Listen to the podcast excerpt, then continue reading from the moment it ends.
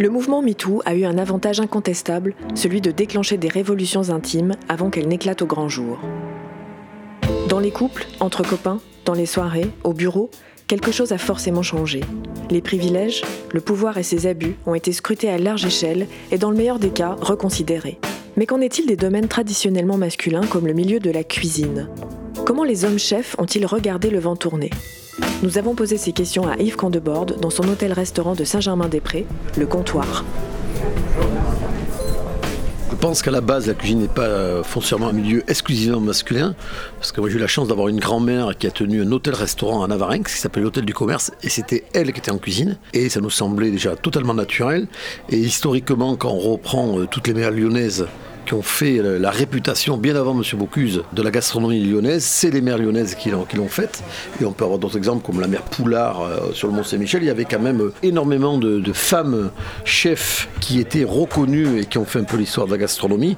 Et c'est vrai que je pense que ça a tourné dans l'après-guerre, dans les années 50-60. L'homme a repris un peu le, flambeau, euh, au moins de la cuisine, sans reprendre à cette époque-là le, flambeau de la restauration, parce que c'était quand même encore les maîtres d'hôtel, les hommes en salle qui avaient, les, je dirais, les reines des restaurants. Aujourd'hui, ce monde-là, voilà, qui était, c'est vrai, qui était très masculin jusqu'au début des, années 90, est en train tout doucement de, changer. Je pense qu'il y a une très très grosse cassure de, 50 à 80, on va dire, et qu'aujourd'hui la femme est en train de, voilà, de reprendre aussi un rôle en cuisine. Alors comment l'expliquer? Il faut être assez euh, honnête. Hein. Est-ce que, c'est un métier qui est destiné à la femme naturellement? Moi, je vous dis la vérité, personnellement, j'en suis pas totalement sûr, parce que c'est un métier quand même qui est très éprouvant. Alors, je dis pas qu'une femme n'est pas capable de travailler, qu'une femme n'est pas capable de, supporter des charges très fortes de travail, de, stress et de pression, mais la, femme est mère, quoi. La femme est mère aussi, et, sans que ce soit un handicap, sans que ce soit euh, quelque chose de machiste, hein, c'est que euh, quand on élève des enfants, moi j'ai quand même quatre enfants, et je vois ce que ma femme a fait pour les élever, et c'est sans doute aussi un peu sacrifier sa carrière professionnelle par rapport à ma, à ma carrière, euh, c'est super délicat de mener de front une éducation euh, familiale et un métier professionnel comme le métier de la cuisine.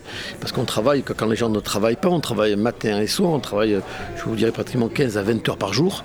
Donc c'est compliqué de trouver cet équilibre. C'est un métier qui est violent, quoi, physiquement, c'est dur. Mais il y a des femmes qui vont le tenir, c'est sûr, certains, il y a des femmes qui ont autant de capacités que les hommes, physiques. Mais c'est très dur.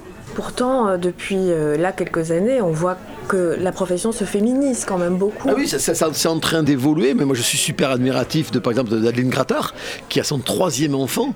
Je lui dis, Adeline, je suis euh, admiratif, mais elle a son mari aussi, qui ne fait pas le même métier qu'elle, qui aussi compense quelque part, qui s'occupe aussi du cocon familial. Il faut arriver à trouver cet équilibre-là. Alors aujourd'hui que maintenant, que ce soit la femme qui le prenne et que l'homme puisse se mettre en retrait et s'occuper des enfants, mais je trouve ça génial. Mais jusqu'à maintenant, c'est vrai que c'était pas, pas conçu de la même façon.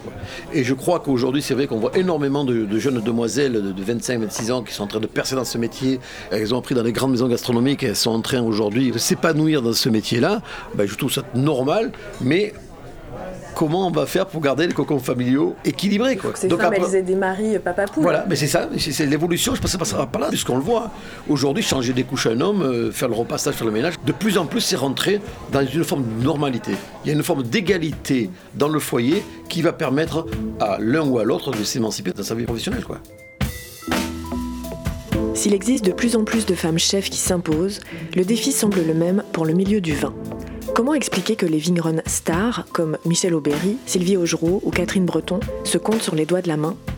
Moi, je pense que c'est un peu, pratiquement comme la cuisine. Il y en a de, plus en plus. C'est en train d'exploser depuis, ouais, depuis 80, 90. Il y en a quand même pas mal. Parce que Dominique Ovette, Emeline Calves, le domaine Bobinet, il y en a de plus en plus. On, on en voit Marie Lapierre. On peut prendre Marie Lapierre aussi. On ne peut pas l'enlever, même si c'est Marcel qui a, fait le travail sur la base. Mais Marie a fait Château Cambon. Camille Lapierre. Moi, je pense aussi, il y a une réalité. C'est que c'était des milieux qui étaient très masculins. Parce qu'il y avait aussi une charge de travail, quoi. Toi, qui, était très importante. Alors, je n'ai pas parlé pour la cuisine, mais c'est sans doute aussi identique que pour la paysannerie, je vais faire une globalité de, c'est l'évolution du matériel. On n'en parle pas trop, quoi. Parce que quand vous, à l'époque, euh, on va prendre le vigneron, quand il fallait prendre le cheval, prendre la brouette et tirer derrière le cheval, physiquement, il fallait être gaillard. Le travail, quand même, aujourd'hui, de la vigne en général, est quand même. Euh, je ne suis pas sûr que Michel euh, aille encore, même si. Elle va, elle va au vendange, elle va à la coupe, mais sur les grosses tâches physiques, elle est délègue quand même soit à Maxime, soit à ses employés. Non, mais je pense que la, cuisine, c'est aussi ça. On n'a pas parlé, mais je suis persuadé aussi que l'évolution du matériel, l'évolution de la façon de travailler, parce que quand on était. J'ai commencé, moi, en 78, mon métier, on avait un fourneau à charbon de bois. On peut dire, se cogner le charbon de bois. C'est pas que je veux dire, que, je le redis, je le dire plein de fois, que je veux dire que la femme n'est pas capable physiquement. Mais c'était quand même un labeur euh, extrêmement difficile, extrêmement violent. Et le milieu du monde vigneron, là, quand tout était fait manuellement, physiquement, fallait être costaud. Et aujourd'hui, le travail des vignerons de femmes, Bon, je pense qu'il y a autant considéré que le travail d'un homme comme la cuisine, et c'est pour ça qu'on est en train de voir apparaître de plus en plus de, de vignerons de femmes. Est-ce que vous pensez que les femmes apportent quelque chose de particulier dans le vin? En tout cas, en quoi elles changent la donne du goût? Non, j'ai envie de vous dire, euh, non, non, je ne vois pas pourquoi une femme ou un homme, il n'y a pas de sexe, quoi. Je veux dire, si, si vous avez de la sensibilité, quoi que vous soyez homme ou femme, aujourd'hui, l'avantage, c'est qu'il y, y, a de l'écoute. Peut-être qu'il y a 30-40 ans, une femme qui parlait, on se dit, attends, tu vas faire la couture, toi. Tu vois, tu écoutais pas. Aujourd'hui, une femme qui parle, pour moi, c'est juste un humain qui parle. C'est l'humain. Et l'humain peut être bon ou mauvais. Il peut avoir des sensibilités ou pas de sensibilité. Peu importe le sexe de la personne. C'est pas pas l'intérêt.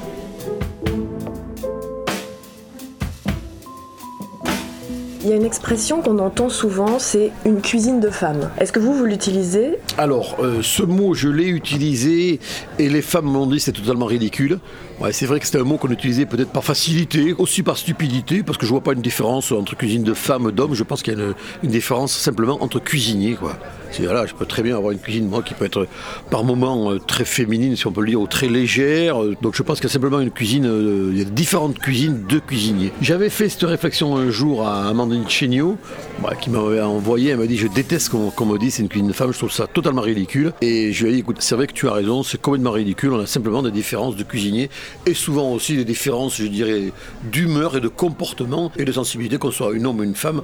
On peut, voilà, on peut avoir une femme qui aime la puissance, qui aime le, la force, et, un goût très marqué, comme un homme qui peut avoir besoin de beaucoup de, justesse et beaucoup, de finesse. C'est pas réservé à quiconque.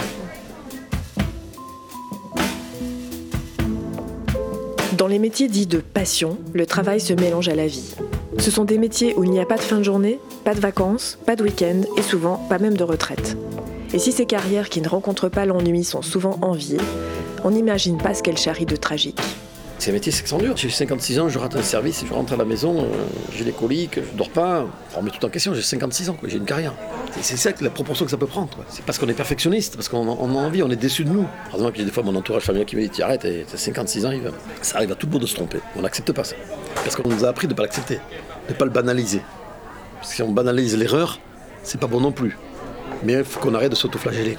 Le mec qui perd une étoile, il devient complètement dingue. Ils font des dépressions derrière c'est se rendre compte de cette violence qu'il y a. Mais comme je dis, ça reste aussi qu'une petite niche. Hein. Il y a plein de gens qui font le métier de cuisinier totalement différemment. Hein. Là, c'est la niche quand même de l'excellence gastronomique française, hein, qui est un pourcentage par rapport au nombre de lieux où on sert à manger en France, un pourcentage qui doit être totalement ridicule. Mais c'est l'excellence, c'est la, la, Ligue 1, c'est la, Champions League. Le métier de cuisinier, quand on a passé une journée, même si on a beaucoup travaillé, mais qu'on a une belle journée, on est fier de la tâche. On peut être crevé, mais on est heureux. On sort, on est heureux, on va se mettre en bar en face, on va boire trois bières ensemble. Et on est heureux. Parce qu'on a fait le job. Et ça a été beau. On sait que ça a été parfait. On sait qu'on est content de nous. Et là, on a une fierté, on a un ego. On se prend pour des champions du monde en permanence. C'est pour ça que les cuisiniers, des fois, on arrive à avoir des, des égos, c'est dimensionné. Mais parce qu'il y a cette dimension de l'effort. Avec de plus en plus de jeunes femmes chefs dans leur rang, l'organisation militaire des brigades s'est légèrement assouplie. Mais le métier reste à haut risque et ils ne sont pas les mêmes pour les hommes et les femmes. On va reprendre la base de ce métier qui est un métier où il y a eu beaucoup de violence. Faut le reprendre aussi historiquement, l'alcoolisme.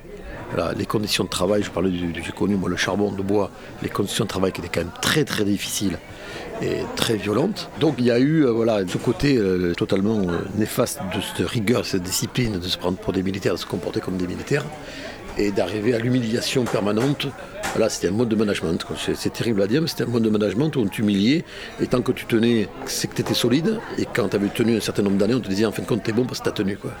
Mais c'était, c'est, une réalité, c'est une réalité. Et il y a eu une omerta totale là-dessus, personne n'en parlait. Alors qu'on savait qu'il y avait des cinglés, mais personne n'en parlait. C'était étouffé. Et puis on avait peur. La peur de perdre de travail. N'avait pas de travail. Il y a tout ça aussi, c'est la peur de perdre sa place, quoi. La peur de se dire, demain, euh, personne ne me prend moi, parce que c'est moi qui ai cafeté, parce que moi qui ai balancé, quoi. On était pris par une omerta, une omerta du métier. Aujourd'hui, le métier s'est ouvert. Mais ça a tenu pendant des années et des années, jusqu'à que ça explose. C'est la jeune génération, c'est toujours pareil, tout se passe par les jeunes. hein. Mais il y aura toujours le stress, il y aura toujours la pression. Le paradoxe de tout ça, il, est là, c'est que c'est un métier, quand on touche l'excellence, c'est vrai que c'est un stress et une pression extrême. Mais je le dis, c'est comme quand tu rentres en finale de Coupe du Monde de foot. Comme ne disent pas que le gars il rentre en se disant je vais aller cueillir des pâquerettes, je suis tranquille. Non, ça fait trois jours qu'ils ils ont le ventre qui est, qui, qui est retourné, ils ont une concentration. Voilà, c'est ça, c'est l'élite. Donc c'est pas accessible à tout le monde. C'est pas la violence, c'est la pression. Quoi. Et, et- et la pression et la violence, c'est quelque chose qui est vachement délicat. Où est la limite entre les deux? Oui, Où est, où est la limite de l'harcèlement, l'harcèlement moral et la pression? Où est la limite? harcèlement sexuel, je veux dire. ah non, mais là, il n'y a pas de photo. Non, non, mais là, il n'y a pas de photo. Non, mais harcèlement sexuel, c'est autre chose. Non, mais harcèlement sexuel, il faut les prendre, il faut leur agrafer les testicules sur les, euh, avec des trombones. Non, mais ça, c'est autre chose. Non, mais là, il n'y a pas lieu d'être. Non, mais c'est juste la pression morale. Là, je dis, à un moment donné, faire attention à la, la différence où elle est. C'est que c'est pas de l'harcèlement moral, c'est de la pression. Et le haut niveau, il y a de la pression. On n'y peut rien. Et la pression, elle est générale à notre métier. C'est ça l'ambiguïté. Après, les insultes, les violences, tout ça, c'est à bannir. Tout ça, c'est à bannir, c'est sûr et certain.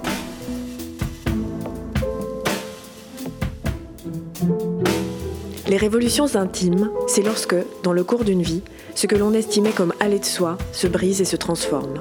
L'événement qui déclenche cette révolution doit être puissant, bouleversant. Pour beaucoup, le confinement a été l'occasion d'une révolution intime.